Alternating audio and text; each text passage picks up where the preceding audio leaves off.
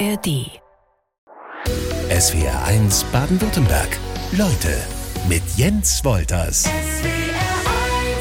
Silvia Haller ist zu Gast in SWR 1 Leute, eine Frau, die sich stark macht gegen Gewalt gegen Frauen. Jetzt muss ich mal bei der Aufzählung aufpassen, dass ich nichts vergesse. Im Verein Frauen helfen Frauen Heidelberg als Vertreterin der zentralen Informationsstelle Autonomer Frauenhäuser in Mannheim. Und Sie sind im Vorstand des Deutschen Frauenrates. Jetzt habe ich alle drei genannt, ähm, die wichtig sind. Was hat den Ausschlag gegeben, dass Sie als Sozialarbeiterin sich damals äh, für dieses Thema Gewalt gegen Frauen entschieden haben? Sie hätten ja auch andere Arbeitsbereiche finden können. Ja, in dem Bereich ist es so, dass wirklich sowohl die praktische Arbeit mit den Frauen und Kindern ganz reizvoll ist und ganz wunderbar ist, einfach die Frauen auf ihrem mutigen Weg raus aus der Gewalt zu begleiten, die Kinder zu sehen, wie sie wieder wach werden, wie sie wieder Energie bekommen und mutig sind und aber eben auch strukturell was tun zu können. Sie haben es aufgezählt, unser Verein Frauenhelfen Frauen in Heidelberg hat einen sehr politischen Anspruch, die zentrale Informationsstelle autonomer Frauenhäuser. Wir kommen aus der politischen Frauenbewegung. Wir gehen wirklich an die Wurzel, an die strukturellen Ursachen von Gewalt gegen Frauen und diese Kombination ist das, was mich für den Job begeistert und dann auch äh, ja den schon so lange machen lässt. Ich merke es schon an Ihrer ersten Antwort, ähm, so bitter das Thema grundsätzlich ja sein mag, sind Sie jetzt nicht jemand, der ähm, nur noch äh, traurig durchs Leben geht, sondern Sie haben auch genügend ja, Glücksmomente wahrscheinlich in, in Ihrer Arbeit, wo Sie merken, das, das fruchtet hier, das bringt was. Absolut. Und das ist genau das Bild, die, was oft eben vorherrscht, die arme Frau, die kommt na, geschlagen und gedemütigt dann zu uns. Und ja, wo sie herkommt, das ist in der Regel schwer. Das war nicht leicht, die Zeit, die sie hinter sich hat. Aber wenn sie dann zu uns kommt, ist sie ja in einer starken Position. Sie hat die Koffer gepackt, sie hat die Kinder an die Hand genommen. Sie fängt ihr neues Leben an, da, wo es selbstbestimmt weitergeht, da, wo sie in Frieden und Freiheit und vor allem Gewaltfreiheit leben kann. Das ist der Moment, den ich begleiten darf. Also, wenn das nicht auch Glück bringt, weiß ich nicht, ähm, ja, Nehmen Sie uns mal so ein bisschen mit in Ihre tägliche Arbeit. Auf wen treffen Sie da und ähm, wie, wie helfen Sie konkret von bis? Was, was gehört alles dazu? Mhm. Genau, es fängt an in der Regel mit einem Telefongespräch. Die Frauen rufen an, lassen sich mal ein bisschen informieren, gucken, ist, was heißt Frauenhaus genau, wenn sie nicht schon selbst viel recherchieren konnten. Und dann wird eben überlegt, ob Heidelberg der richtige Ort ist oder eben die Stadt, in der sie anruft, ob sie sicher genug ist. Hat der Mann da zum Beispiel ein Netzwerk, ein Umfeld? Also das heißt, in der Regel kommen die Frauen auch ein bisschen von weiter her, also nicht aus der Stadt selbst. Dann wird ein Treffpunkt vereinbart, wo wir die Frau abholen, weil wir eben in Heidelberg und viele andere Häuser auch noch anonym arbeiten, also an einem anonymen Standort. Und dann, wenn die Frau bei uns angekommen ist mit ihren Kindern oder eben auch ohne Kinder, dann geht es eben los, ihren selbstbestimmten Weg mit ihr zu gestalten. Also ist das erste Thema, sie will wieder in den Job. Ist das erste Thema, sie sucht für die Kinder. Ne? Sie muss natürlich Kindergarten, Schule neu organisieren. Dabei unterstützen wir. Was ist aber auch mit Themen Sorge-Umgangsrecht? Ne? Der Vater spielt ja eine Rolle, will ja die Kinder sehen. Wie stehen die Kinder zum Papa? Vermissen die den? Auch das ist natürlich Thema bei uns. Der Vater ist keine Person, die nie erwähnt werden darf. Der hat eine Rolle im Leben der Kinder gespielt.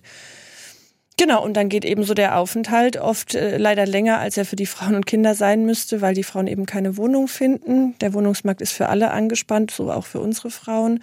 Und dann nach ein paar Monaten oder auch bis zu einem Jahr, mittlerweile eineinhalb, ähm, geht es dann eben an die Auszugsvorbereitung. Die neue Wohnung einrichten, renovieren, überlegen, was, wie will ich es eigentlich? Viele Frauen sind das erste Mal in der Situation, dass sie ganz alleine bestimmen können über ihr neues Reich. Genau, und dann gehen die Frauen in ihre eigene Wohnung. So Hat im Schnelldurchlauf.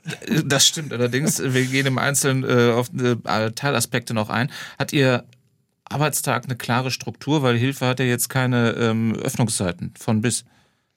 Ja, dadurch, dass ich auch diese verschiedenen Arbeitsbereiche habe, sehen meine Tage sowieso unterschiedlich aus. Wenn ich äh, die politische Arbeit koordiniere für die autonomen Häuser, habe ich einen anderen Tagesablauf, als wenn ich im Frauenhaus vor Ort bin.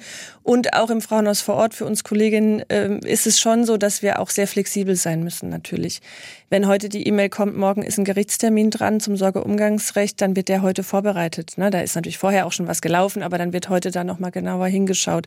Oder wenn ich dann eine Aufnahme eben zu planen habe, dann kann das auch sein, dass ich mir zwar meinen Tag mit anderen Dingen sozusagen geplant habe, aber dann spontan um drei ins Auto steige und die Frau am Bahnhof abhole. Also das heißt, man hat schon eine Struktur, eine Idee von dem Tag, aber wenn dann eben das Leben und die Krisen dazwischen kommen, dann sind wir ganz flexibel und erprobt darin, damit umzugehen. Dann wird nochmal alles über den Haufen geworfen sozusagen. Genau. Weniger als 400 Frauenhäuser haben wir in Deutschland. Ähm, Silvia Haller ist da von der zentralen Informationsstelle äh, autonomer Frauenhäuser in Mannheim. Das ist noch ähm, sehr freundlich ausgedrückt, oder? Wie viel sind so in etwa? Ja, wir gehen von 350 aus, aber da zählen dann auch Schutzwohnungen dazu, also kleinere Einheiten, in denen Frauen und Kinder Schutz finden können, also so unter 400 genau. Das ist wenig. Das ist zu wenig, eindeutig. Und das sagen nicht nur wir aus der Praxis, weil wir eben jeden Tag merken, welche Frauen, wie viele Frauen wir abweisen müssen, sondern das sagt eben auch die Istanbul-Konvention, die seit 2018 geltendes Recht in Deutschland ist, die besagt, wie Frauen vor und Mädchen vor Gewalt geschützt werden müssen. Und laut der Berechnung, die in der Istanbul-Konvention zugrunde liegt, fehlen 15.000 Plätze in Deutschland wir haben es jetzt schon angesprochen, ähm, Frauenhäuser sind ein äh, Ort für Frauen, die in ihren Beziehungen von Gewalt betroffen sind, also ein Schutzraum. Ähm, die Wichtigkeit von Frauenhäusern, wird die äh, so, so äh, in der Gesellschaft eher abgetan oder nicht, nicht wertgeschätzt genug? Nee, was wir erleben, ist schon eher einen sehr wohlwollenden, wertschätzenden Umgang so in Worten oder wenn wir Infostände auf Marktplätzen haben. So, es gibt jetzt eigentlich niemand, der oder die sich hinstellt und sagt, ja, ist doch in Ordnung, wenn Frauen Gewalt erleben aber es übersetzt sich dann eben wenig in wirklich politische Handlungen. Wir mhm. haben immer eben noch zu wenig Plätze, zu wenig Geld, wir haben zu wenig Öffentlichkeit für unser Thema. Medial wird noch nicht differenziert genug berichtet, Stichwort nach einem Femizid, Familiendrama, Familienstreit, der dann zum Tode führt. Das ist ganz klar ein Femizid, der passiert, weil die Frau als Frau strukturell benachteiligt ist und dann eben umgebracht wird. Also es fehlt schon noch an vielen Stellen, aber so im direkten Kontakt mit BürgerInnen, mit, mit Leuten auf der Straße, so erleben wir schon eher sehr große Wertschätzung. Voraussetzung auch für unsere Arbeit. Vielleicht müssen wir äh, mit einer Definition äh, mal anfangen. Häusliche Gewalt fängt wo an? Genau, wir sprechen von sogenannter häuslicher Gewalt, weil häusliche Gewalt auch verschleiert, wer die Gewalt ausführt. Die benennt mhm. eben, dass sie im häuslichen Umfeld passiert. Das stimmt natürlich. Und die beginnt bei allem, was die Frau einschränkt. Also sei es eben eine Einschränkung in der eigenen äh, Macht über das Geld. Also kriegt sie nur ein Taschengeld vom Partner, dann kann man da auch schon von einer beginnenden ökonomischen Gewalt oder genau ausgeführten ökonomischen Gewalt sprechen. Einschränkungen in der Frage, welcher Arbeit sie nachgehen will, wie viel, äh, wie viel Zeit sie bei der Lohnarbeit verbringen will, wie viel Zeit sie in die Kindererziehung stecken will, wenn sie da nicht frei entscheiden kann. Natürlich auch Einschränkungen des sozialen Umfeldes, also wenn der Mann sie anfängt ne, abzugrenzen, so von Freundinnen, auch sich so als die wichtigste Person generiert. Also alles, wo die Frau nicht mehr frei entscheiden kann, da beginnt die Gewalt. Und natürlich steigert die sich dann bis hin zu sexualisierter Gewalt, Sie haben es schon gesagt, aber natürlich auch die körperliche Gewalt, die natürlich auch eine große Rolle spielt. Aber wichtig ist eben wirklich zu benennen, da wo die Frau keine freie, selbstbestimmte Entscheidung treffen kann, weil sie vom Mann, vom Partner eingeschränkt wird, da beginnt die Gewalt und da sind wir dann auch die richtigen GesprächspartnerInnen. Und der erste Schritt, den dann äh, eine Frau gehen muss, ist erstmal zu sagen, ich muss hier raus und ich muss irgendwo anders äh, Schutz finden. Das ist ein relativ großer Schritt, oder? Genau, also der erste Schritt ist immer, ich möchte eine Veränderung, ich möchte was anders machen. Das ist so die Prämisse, unter der wir auch arbeiten. Die Frau muss den Veränderungswillen haben und die Idee, sie möchte etwas anderes. Und dann ruft sie bei uns an und dann schauen wir mit ihr. Ist das Frauenhaus tatsächlich der richtige Ort, wo sie natürlich auch viele Einschränkungen erlebt? Das ist eben oft noch an einem anonymen Standort. Das heißt, sie darf keinen Besuch empfangen. Sie muss sich oft auch äh, Küche und Bad mit anderen Frauen teilen. Es ist eine Zwangswohngemeinschaft, egal wie schön wir es da drin machen. Also es bleibt schon wirklich eine große Einschränkung auch für die Frauen und Kinder? Oder ist es eben einfach auch erstmal ein Beratungsgespräch in der Beratungsstelle? Unsere Kooperation mit den Beratungsstellen ist auch ganz wichtig. Hat sie vielleicht auch noch andere Möglichkeiten? Hat sie Verwandte, Unterstützer in ihrem Umfeld? Oder ist auch das Gewaltschutzgesetz etwas, was sie unterstützt? Also, dass der Mann der Wohnung verwiesen wird zum Beispiel. Ist es ein Täter, der sich daran hält?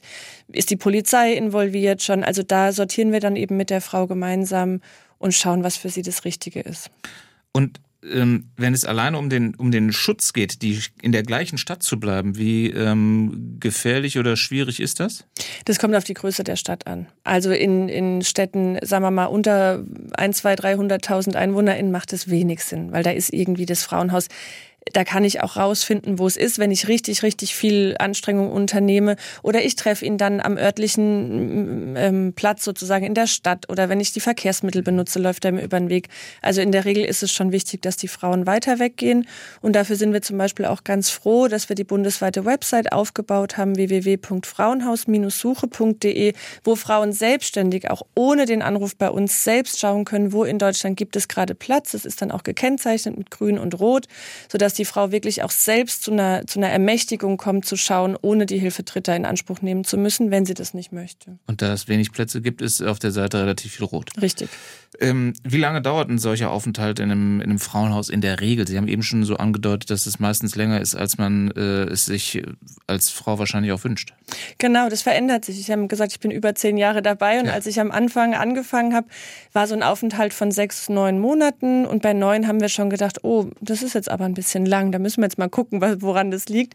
Und heute sind die Aufenthalte zwölf, vierzehn, aber auch 20 Monate. Das ist schon wirklich eine massive Einschränkung im Leben der Frau ähm, ja, da ist wirklich wichtig, auch immer wieder zu sagen, die, die Wohnungsmarktpolitik muss sich verändern. Auch das ist im, im weiteren Sinne sozusagen unser Anliegen, dass unsere Frauen und ihre Kinder dann eben auch bezahlbaren Wohnraum finden. Fast 160.000 Fälle von Gewalt in Partnerschaften gab es im vergangenen Jahr in Deutschland. Das ist eine Zahl gemeldeter Fälle. Dazu gibt es dann noch eine sehr große Dunkelziffer, ein Dunkelfeld. Wie lässt sich das einschätzen? Genau, also die Zahlen, die wir haben, berufen sich ja in der Regel auf die äh, Daten des Bundeskriminalamtes, der polizeilichen Kriminalstatistik. Das bedeutet, wir reden von strafrechtlich relevanter Gewalt und wir reden von den Frauen, von den Betroffenen, die zur Polizei gegangen sind. Das heißt, da bleibt ganz viel auch unter der Schwelle dieser Definition sozusagen. Ich habe vorhin ja schon näher gebracht, ökonomische Gewalt, Einschränkungen etc. Und das Dunkelfeld ist daher wirklich gar nicht einzuschätzen. Man kann gar nicht sagen, in welchem Zahlenbereich sich das bewegt. Aber es ist einfach deutlich höher und deutlich da. Okay, also das wollte ich zumindest noch abfragen. Ja. Ähm, es ist deutlich höher einzuschätzen. Erschreckend finde ich auch eine Umfrage unter jungen Männern aus dem äh, jungen Männern aus dem vergangenen Sommer von der Hilfsorganisation Plan International. Demnach findet jeder Dritte der 18 bis 35 Jahre Alten Gewalt und Dominanz in der Partnerschaft akzeptabel. Das ist erschreckend und gehört ja irgendwie ähm, in Zusammenhang mit solchen Zahlen. Absolut. Und genau da müssen wir natürlich anfangen, dass junge Männer oder auch Männer im fortgeschrittenen Alter das nicht mehr als akzeptabel bezeichnen oder auch für sich gar nicht mehr sagen, dass das eine mögliche Form der, der Kommunikation oder quasi des Umgangs miteinander ist, sondern dass sie für sich selbst auch sagen, wir lehnen das ab. Wir sind ganz klar an einer gleichberechtigten Gesellschaft interessiert und wir wollen auf Augenhöhe unsere Partnerschaften führen und nicht in der Dominanz gegenüber der Frau.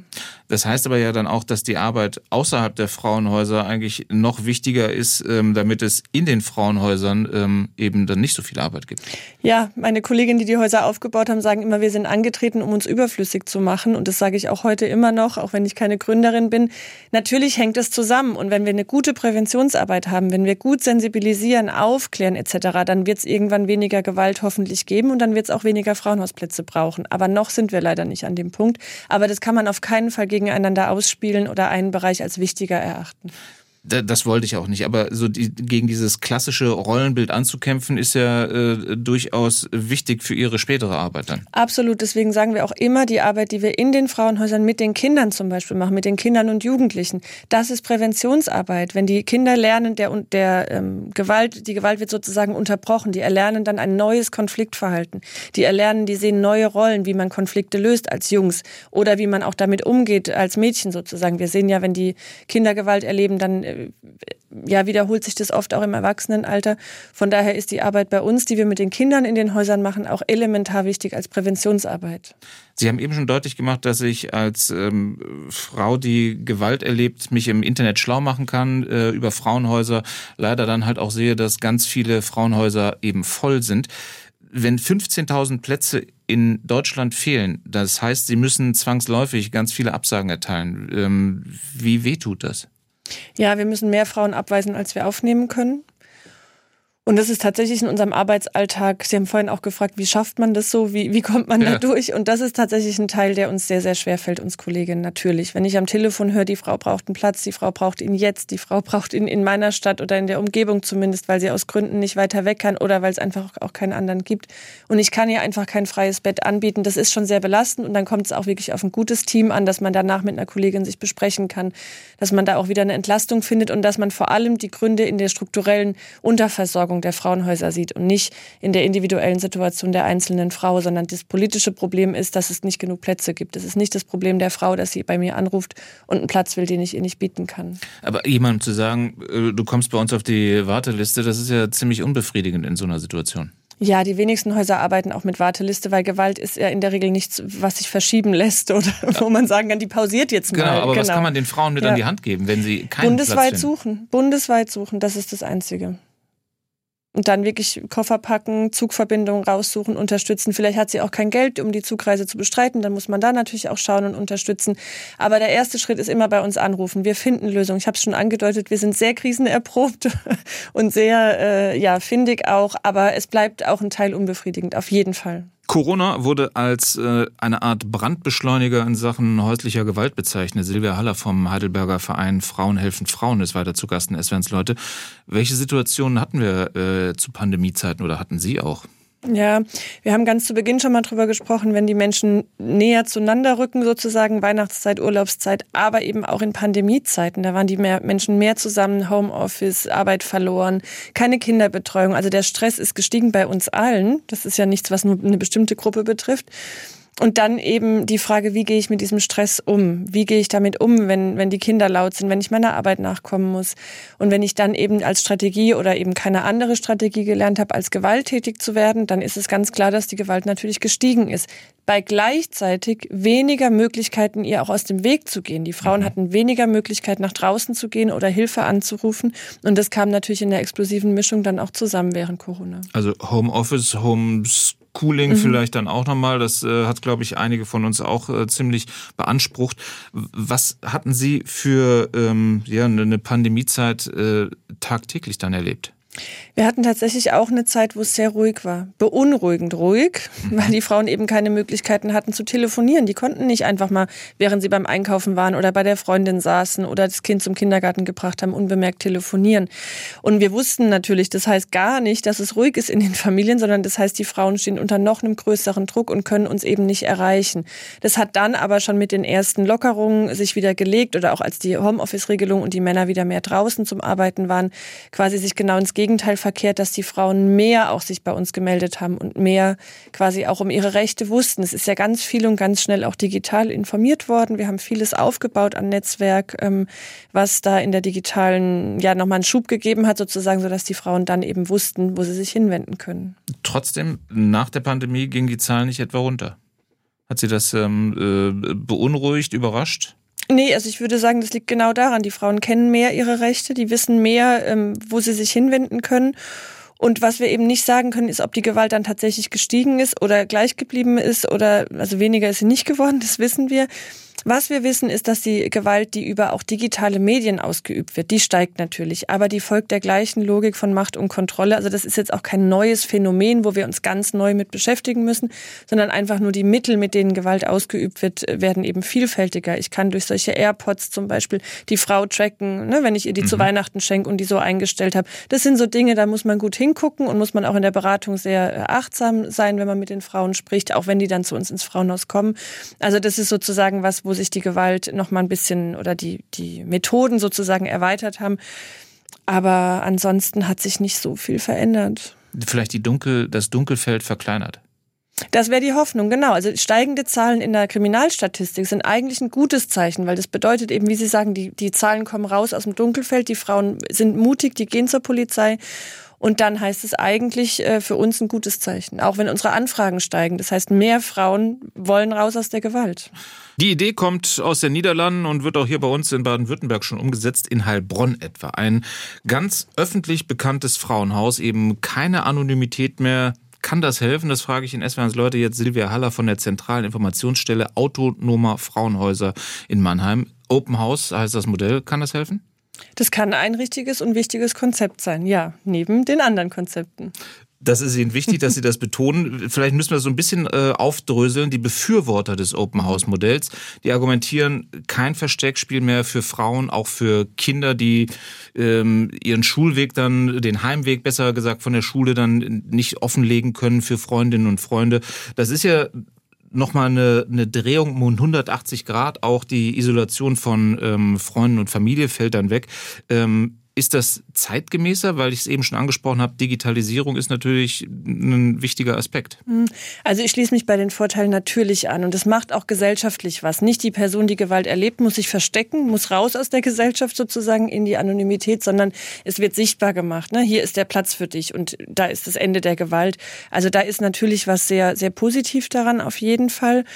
Was aber schwierig ist auch, wenn wir uns die Modelle angucken, die sind oft gesichert mit einem Zaun. Also es hat eine andere Ästhetik. Es hat nicht mehr so dieses wohnliche Gefühl. Man braucht auch mehr Personal, was rund um die Uhr dann auch da ist, was den Frauen auf der anderen Seite natürlich auch wieder Privatsphäre nimmt. Normalerweise, wenn die Frauen alleine nachmittags, abends, am Wochenende sind, leben die ihr Leben, wie sie es quasi auch in ihrem Zuhause leben würden. Und da springt dann nicht immer Personal bei rum. Also es gibt durchaus Vor- und Nachteile.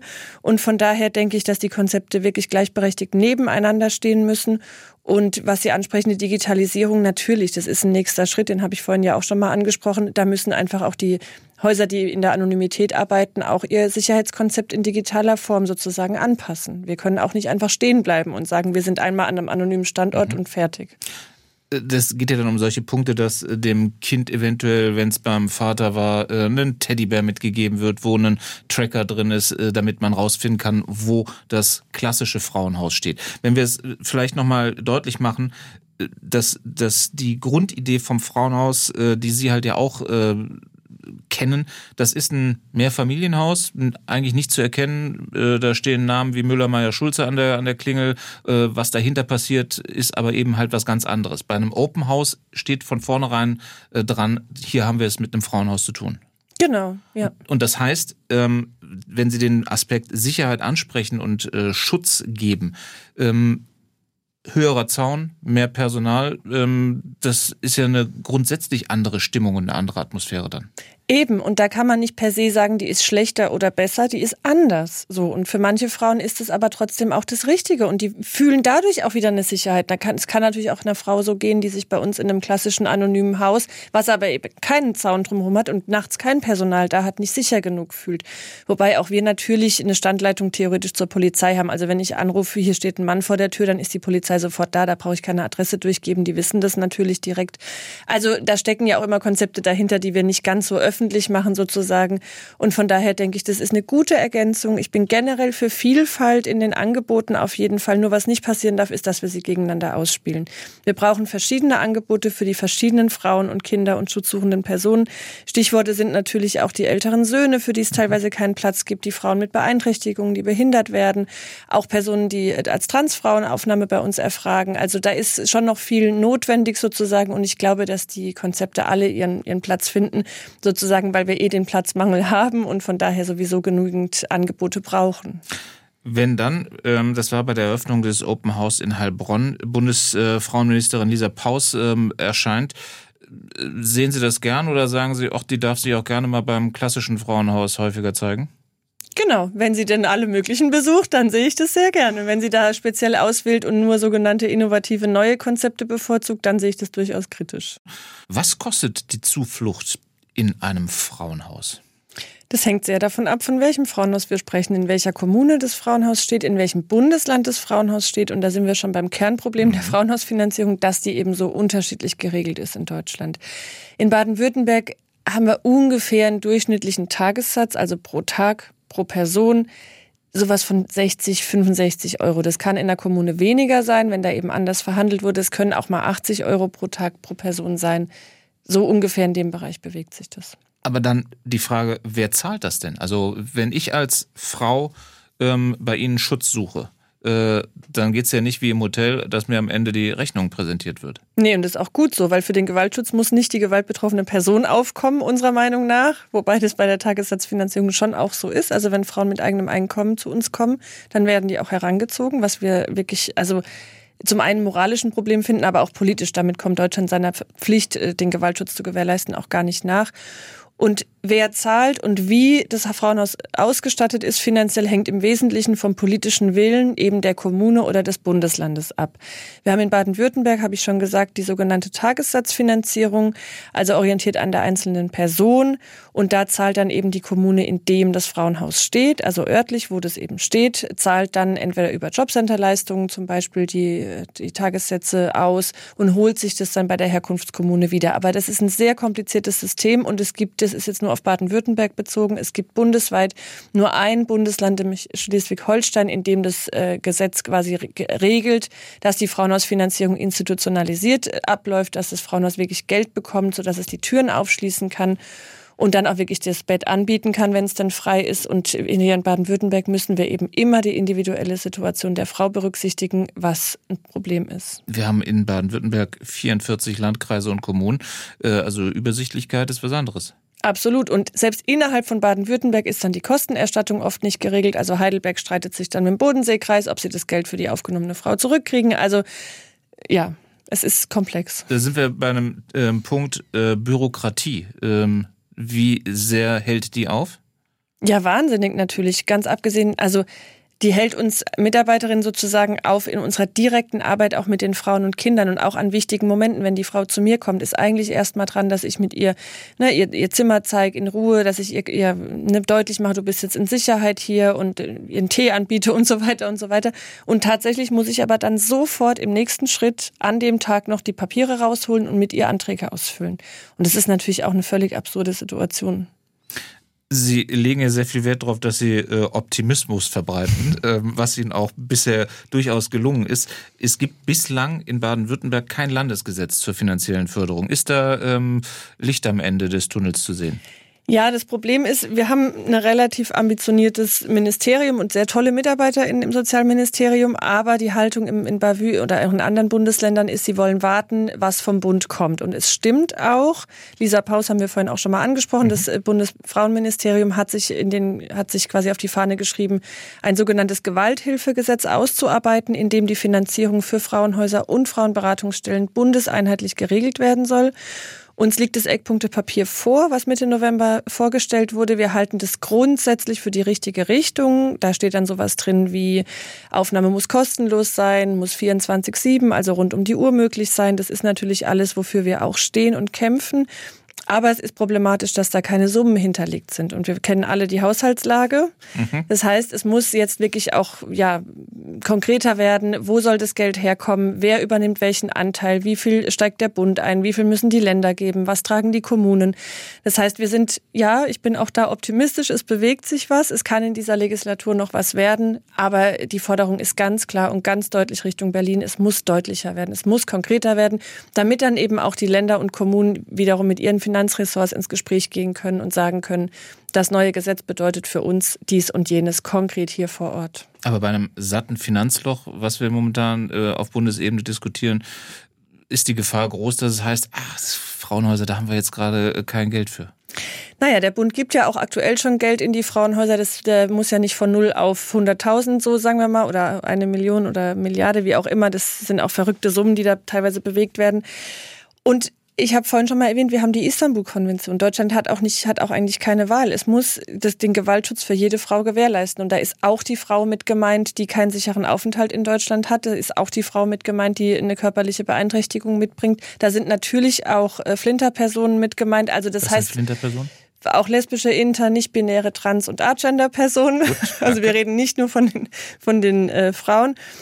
Genau, und da muss Deutschland einfach ran. Und egal, ob es will oder nicht, und auch egal, ob das Finanzministerium da jetzt gerade eine Notwendigkeit reinlegt oder nicht, da geht es dann eben drum, innerhalb dieser Bundesregierung auch dafür zu kämpfen. Und das erwarten wir ganz deutlich. Was passiert eigentlich danach, wenn die Frauen die Einrichtung wieder verlassen? Was, was geben Sie denen sozusagen mit an die Hand? Das ist ja äh, wahrscheinlich so ein, so ein Schritt ins, ins Ungewisse, oder? Naja, im besten Fall gehen die Frauen entweder zurück in ein selbstbestimmtes Leben, weil sie das früher vor ihrer äh, gewalttätigen Partnerschaft schon mal erlebt haben, oder beginnen das ganz neu. Wir haben auch immer wieder zum Beispiel Seniorinnen, die zu uns kommen. Ich hatte ganz eine berührende Frau, die war 65, die ist zu uns gekommen, die ist dann mit 66,5 kurz vor 67 ausgezogen und die hat gesagt, es ist zum ersten Mal, dass sie alleine über ihr Leben bestimmt. Und das ist natürlich was, das ist bei den Frauen mit 20, 30 wichtig, bei den 50ern auch. Also ich will das gar nicht ranken, aber das ist das, wo es danach hingeht, wirklich selbst zu entscheiden, selbst zu bestimmen. Und dann natürlich aber auch, wenn es nötig und gewünscht ist, auch nachgehende Beratungen in unseren Beratungsstellen in Anspruch zu nehmen. Manche bleiben auch mit uns aus dem Frauenhaus in Kontakt, rufen zwischendurch mal an oder die Kinder schicken noch mal eine Postkarte oder einen Brief. Also dann beginnt das Leben, das wirklich das freie und eigenständige Leben der Frauen und ihrer Kinder. Aber Sie kennen es auch, dass Frauen wieder zurückgehen. Natürlich kommt es auch vor. Das gehört auch zur, zur Wahrheit dazu und es gehört auch zur Gewaltdynamik dazu. Es gibt ja die sogenannte Gewaltspirale, also die Gewalt wird ausgeübt, dann wird sich entschuldigt, dann wird beteuert, man macht es nicht mehr, dann schleicht sich wieder ein. Also das ist natürlich was, was zur Dynamik dazugehört und auch, was die Gesellschaft natürlich auch begünstigt, solange wir immer noch in patriarchalen Strukturen leben. Stichwort Abhängigkeit von Frauen finanzieller Art, aber auch emotionaler Art. Natürlich diese Erzählung von eine Partnerschaft muss das Leben lang halten. Du darfst den Kindern Kindern den Vater nicht nehmen, also auch äh, nach äh, fortgesetzte Gewalt äh, im Sorgeumgangsrecht. Mhm. Also da kommen schon viele Faktoren zusammen, die dann auch dazu führen, dass Frauen wieder zurückgehen in die gewalttätige Partnerschaft. Ja. Was wäre Ihr sehnlichster Wunsch? Wir sind ja gerade so in der Adventszeit, Zeit der Wünsche für Ihre Arbeit. Was ähm, würden Sie sich sehr wünschen? Da könnten wir jetzt auch noch mal eine Stunde ja. anschließen. Natürlich, ich würde gern drei Sachen rausgreifen, wenn ich kurz darf. Sehr Zum gern. einen, ich habe die Istanbul-Konvention schon mehrmals erwähnt mhm. und die ist wirklich ein ganz wichtiges Instrument. Da steht alles drin. Wir haben von Prävention über Täterarbeit ist auch was, worüber wir noch gar nicht gesprochen haben, was aber natürlich auch wichtig ist, dass mit den Männern, die was verändern wollen, auch ordentlich gearbeitet wird. Bis hin eben zu den Beratungsstellen und Frauenhäusern, wenn dann die Gewalt passiert ist, steht alles drin. Die Sensibilisierung der Justiz, der Verfahrensbeistand in Jugendämter. Und wenn wir da wirklich eine ordentliche Gesamtstrategie nach Artikel 10 äh, Istanbul-Konvention auf den Weg bringen, also dass jeder, jedes Instrument wirklich ineinander greift, dann haben wir schon ganz schön was geschafft. Das wäre so der größte globale Wunsch sozusagen. Und dann natürlich, ich habe es erwähnt, dass das Gewalthilfegesetz zur Finanzierung der Frauenhäuser und Beratungsstellen auf einen guten Weg kommt und auch die Reform des Sorgeumgangsrechts. Das ist auch ein ganz eigenes Thema, aber ein sehr aktuelles. Das, die Sorgeumgangsrecht soll reformiert werden. Also was passiert, ne, wenn die Eltern nicht mehr zusammen sind. Und da kommen im Januar dann Eckpunkte vom Justizministerium und da muss natürlich auch die besondere Situation von gewaltbetroffenen Müttern in den Blick genommen werden und wie die Kinder tatsächlich geschützt werden können. Da wünschen wir uns auch wirklich eine große Sensibilität für unsere Frauen und Kinder. Worüber wir auch noch nicht gesprochen haben, ist das Personal. Wie groß oder wie dick ist die Personaldecke? Wir haben wie überall zu wenig Mitarbeiterinnen, zu wenig Personal. Wir sind natürlich schlecht ausgestattet. Wir sind wie alles im sogenannten großen, ganzen sozialen Bereich auch unter, ja, wir, wir arbeiten nicht wirklich an einer hohen ähm, finanziellen äh, Kapazität sozusagen. Aber wir sind nicht so gut darin, unsere Situation sichtbar zu machen. Wir reden immer lieber über die Frauen und Kinder. Aber wir hatten ja zum Beispiel im März auch einen Frauenhausstreik in Berlin, den mhm. ich mitorganisiert habe. Da haben wir auf die Situation der Mitarbeiterinnen auch aufmerksam gemacht. Also natürlich brauchen wir auch mehr Mittel für eine ordentliche personelle Ausstattung. Was macht, das wäre dann sozusagen die Möglichkeit für einen, einen Appell, für einen Aufruf, was macht den Job ähm, so herausfordernd, aber auch so reizvoll? Für mich die Mischung. Für mich ist es die Mischung aus der Arbeit mit den einzelnen Frauen und Kindern und wirklich die Strukturen und die Ursachen bekämpfen, damit wir uns wirklich irgendwann überflüssig machen. Und das ist natürlich der Wunsch, der über allem steht, das Patriarchat abzuschaffen, die Rollenbilder zu überwinden, dass wirklich jedes kleine Kind, Mädchen, Junge dazwischen alle ihr Leben leben können in Freiheit und mit den Ideen von Leben, die sie haben und nicht die Jungs in Rollen gedrängt werden, in die sie nicht wollen und dann mit 20, 30 Gewalt ausüben oder die Frauen eben vorgelebt bekommen. Sie müssen die Familie zusammenhalten, emotional stabil irgendwie sein, sondern wirklich ähm, alle in Freiheit leben können. Und ich glaube, das ist das, was wir wirklich brauchen und wie dann auch die Gewalt auch wirklich beendet wird. Es gibt Reaktionen der SWR1-Hörerinnen und Hörer. Heike äh, hat etwa geschrieben, ich bin selbst Opfer gewesen und der Täter hat auch noch Unterstützung für Therapie bekommen, was mit dem Opfer ist und was für psychische Schäden es äh, hat. Das interessierte gar nicht, hatte ich das Gefühl, die Anzeige wurde gegen Auflage fallen gelassen und ich habe selbstständig eine Therapie gemacht, um vergessen zu können und stärker zu werden. Das ist doch dann letztendlich ein positiver Ausgang, aber solche äh, Schicksale kennen Sie wahrscheinlich auch. Ja, und natürlich ist es auch sehr dem individuellen Erleben überlassen sozusagen. Ich habe ja schon angesprochen, Täterarbeit ist natürlich auch eine wichtige. Also dass wirklich Männer, die wirklich aufrichtig was verändern wollen, schon auch Anlaufstellen finden. Genau. SW1-Hörerin Jutta möchte wissen, äh, die Frauenhäuser müssen oft Frauen abweisen, haben wir darüber gesprochen, äh, weil sie keinen Platz haben. Kann ich als Privatperson Wohnraum zur Verfügung stellen?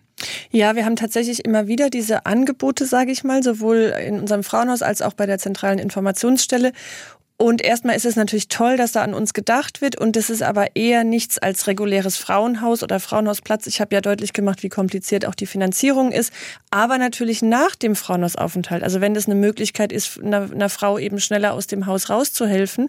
Ich würde ähm, quasi vorschlagen, sich ans Frauenhaus vor Ort zu wenden und dann mit den Kolleginnen da vor Ort zu schauen, was konkret möglich ist. Falco hat auch geschrieben, das betone ich, das ist äh, seine Meinung. Deshalb, das wird gleich deutlich, worauf ich abziele.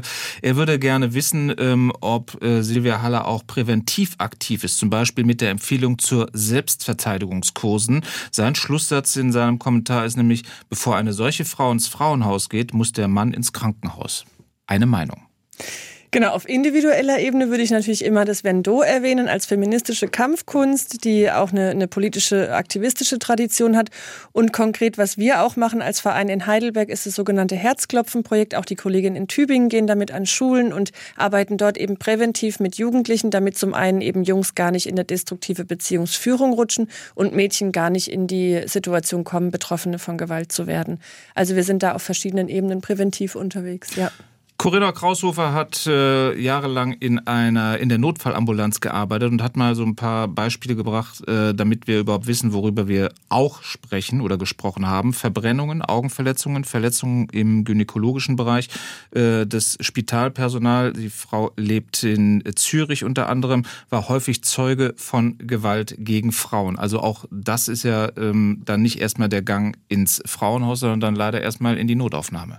Genau, deswegen können wir auch froh sein, dass dass wir hier in Baden-Württemberg in einigen Städten, unter anderem auch in Heidelberg, sogenannte Gewaltschutzambulanzen haben, wo eben spezialisiertes medizinisches Personal auch vorgefunden wird, die sensibilisiert sind auf die besondere Situation von Verletzungen, die im häuslichen, partnerschaftlichen Bereich auch zugefügt wurden. Das nächste ist eine anonyme Frage. Welche Möglichkeiten habe ich, welche Anlaufstellen, welche Safe Places, wenn sich die Gewalt nie körperlich äußert, sondern rein psychisch? Der Besuch bei der Seelsorge der evangelischen Kirche war reine Zeitverschwendung und mehr als Stress, als mehr Stress als Erleichterung.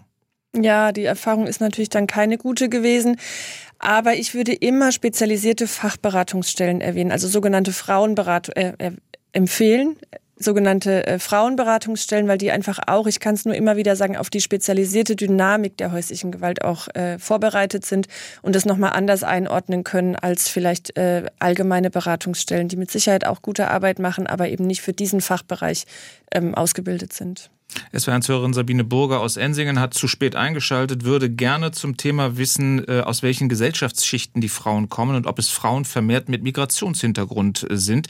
Kann es sein, dass die Frauenrolle in Migrationsländern einen Einfluss darauf hat? Können wir so nicht bestätigen. Wir haben ja als Verein Frauenhelfen Frauen in Heidelberg sowohl eine Interventions- als auch eine Beratungsstelle, als auch das Frauenhaus. Das heißt, ich gucke auf eine große Erfahrung sozusagen. Und in allen drei Einrichtungen kommen Frauen aus allen Schichten, in allen Altersgruppen, habe ich auch schon erwähnt, mit verschiedenen Nationalitäten, mit Migrationsgeschichte, Biografie oder nicht. Was natürlich der Fall ist, in die Frauenhäuser, also in die Situation, dieses Dach über dem Kopf in Anspruch nehmen zu müssen, kommen natürlich eher Frauen, die strukturell Mehrfachdiskriminierung erleben, also die es dann auch nochmal auf dem Wohnungsmarkt schwieriger haben oder die auch nicht so viel Geld haben, die die Sprache noch nicht so gut können, weil sie noch nicht so lange hier sind, die kein Netzwerk hier haben. Also das heißt natürlich, in den Häusern gibt es schon auch viele Frauen mit einer Migrationsgeschichte, aber nicht, weil da eben mehr Gewalt passiert. Das sehen wir in den Beratungsstellen. Da sitzt auch die deutsche Arztgattin und die äh, Frau vom Anwalt nebenan. Silvia Haller von der Zentralen Informationsstelle Autonomer Frauenhäuser in Mannheim. Vielen Dank für Ihre Arbeit, nicht nur heute hier im Studio, sondern generell. Danke Ihnen. SWR 1 Baden-Württemberg. Leute, wir nehmen uns die Zeit.